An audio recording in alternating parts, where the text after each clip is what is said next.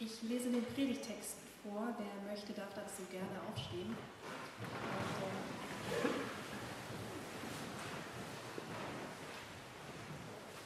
Der Text steht im Matthäusevangelium im fünften Kapitel, die Verse 1 bis 12 und ich lese es in der Übersetzung der Basisbibel. Als Jesus die Volksmenge sah, stieg er auf einen Berg. Er setzte sich und seine Jünger kamen zu ihm. Jesus begann zu reden und lehrte sie. Glückselig sind die, die wissen, dass sie vor Gott arm sind, denn ihnen gehört das Himmelreich. Glückselig sind die, die trauern, denn sie werden getröstet werden. Glückselig sind die, die von Herzen freundlich sind, denn sie werden die, Erden, die Erde als Erbe erhalten. Glückselig sind die, die hungern und dürsten nach der Gerechtigkeit, denn sie werden satt werden. Glückselig sind die, die barmherzig sind, denn sie werden barmherzig behandelt werden. Glückselig sind die, die ein reines Herz haben, denn sie werden Gott sehen. Glückselig sind die, die Frieden stiften, denn sie werden Kinder Gottes heißen. Glückselig sind die, die verfolgt werden, weil sie äh, für Gottes Gerechtigkeit eintreten, denn ihnen gehört das Himmelreich. Glückselig seid ihr, wenn sie euch beschimpfen, verfolgen und verleumden, weil ihr zu mir gehört. Freut euch und jubelt, denn euer Lohn im Himmel ist groß. Genauso wie euch haben sie früher die Propheten verfolgt. Jesus, ich danke dir für diese Worte und dafür, dass sie uns überliefert sind und äh, dass wir sie auch heute noch lesen und hören dürfen. Ich danke dir für die Predigt, die Stefanie gleich dazu halten wird und ich bitte dich, dass du sie segnest und durch sie zu uns sprichst. Bitte öffne du unsere Ohren und unsere Herzen, damit wir hören und verstehen und annehmen können, was du durch sie heute zu uns sagen möchtest. Amen. Ihr dürft euch wieder setzen.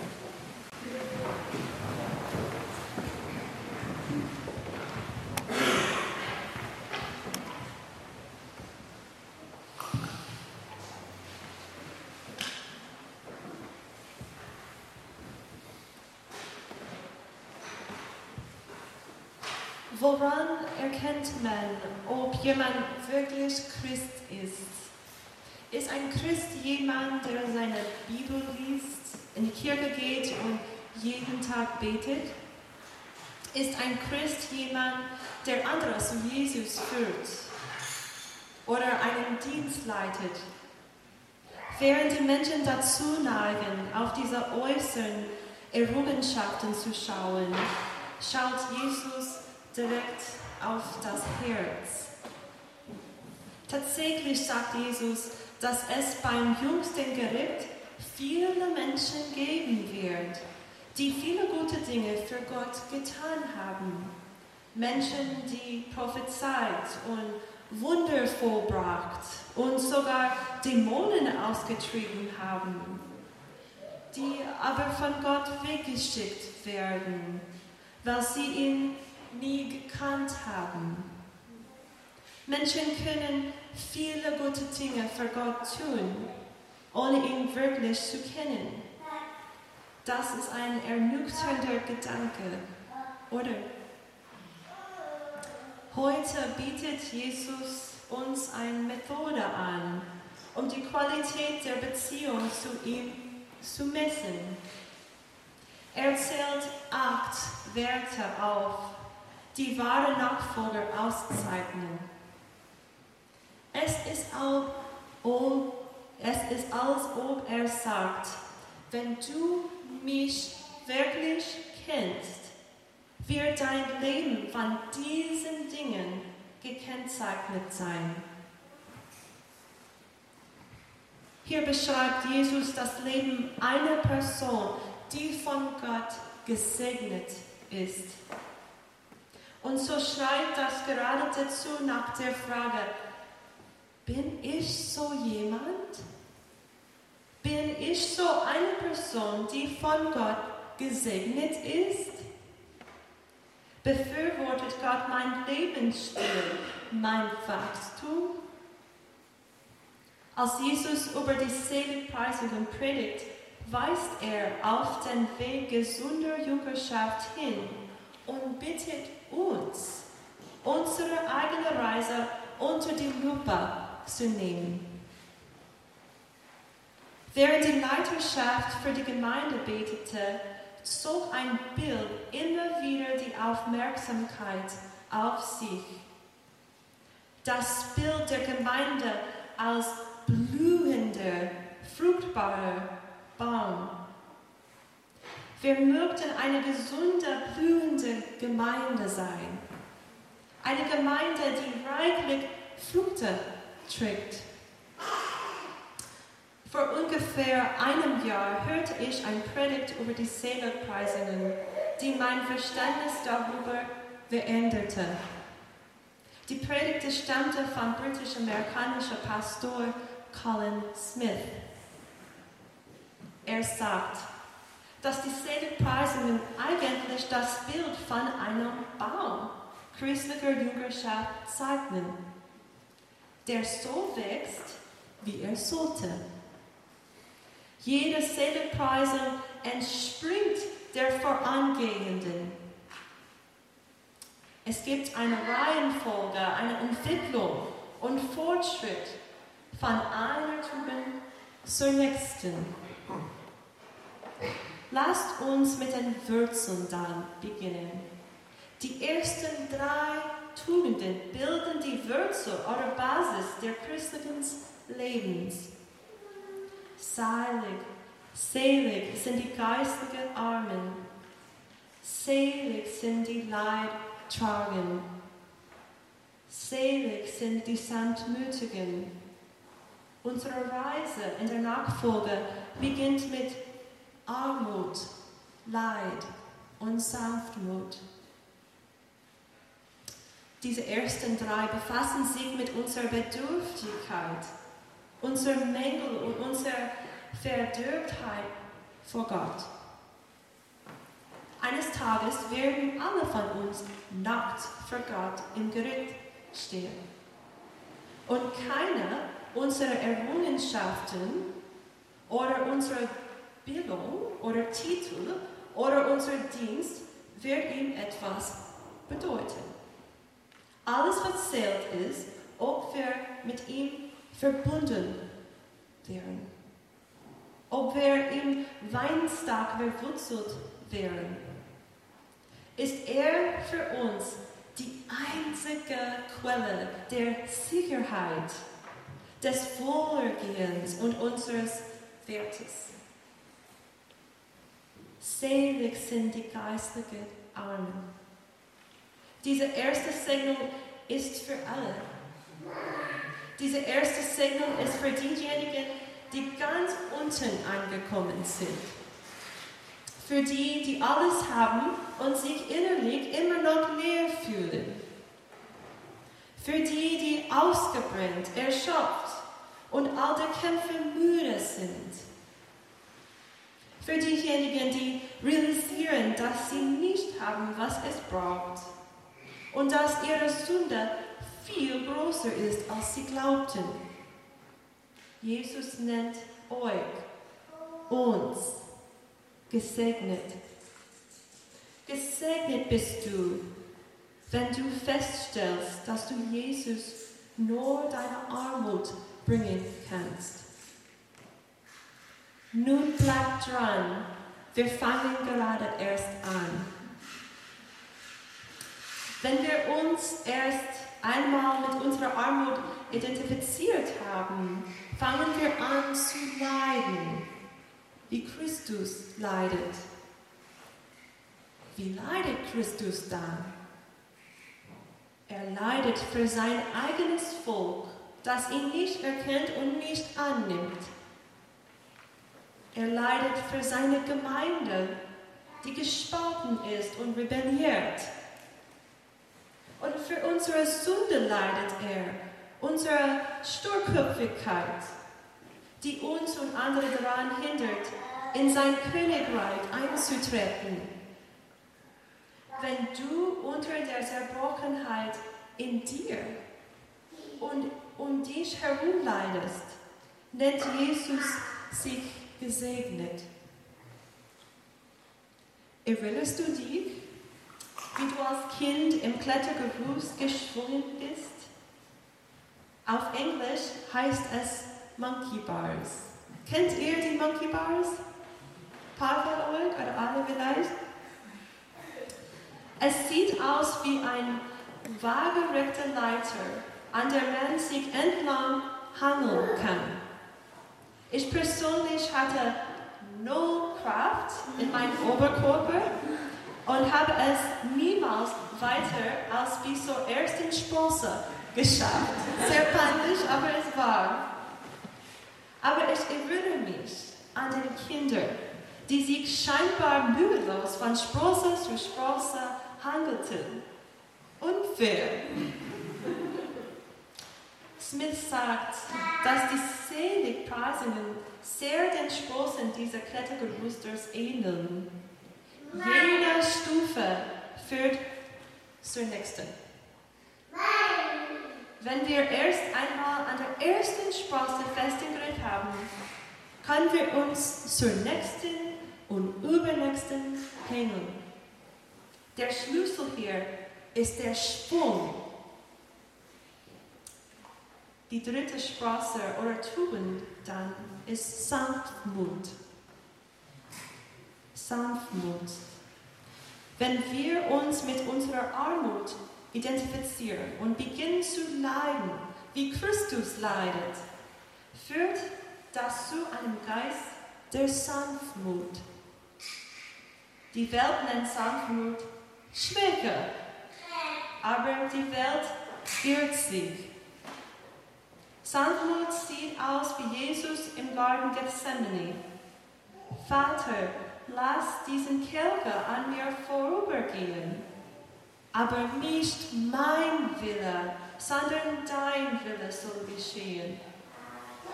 Sanftmut bedeutet, meinen Willen, den Willen des Vaters unterzuordnen, selbst wenn es nicht viel kostet. Selig sind die Sanftmütigen. Diese drei, diese ersten drei Tugenden, Armut, Leiden und Sanftmut, sind die Wurzeln christlichen Lebens. Wenn wir unsere Wurzeln nähren, wächst der Baum der Jüngerschaft.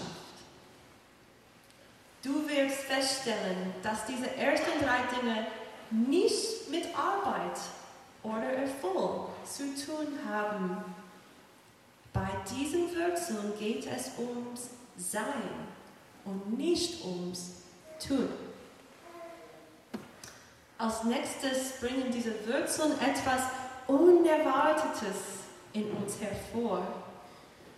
Ein Hunger und Durst nach Gerechtigkeit.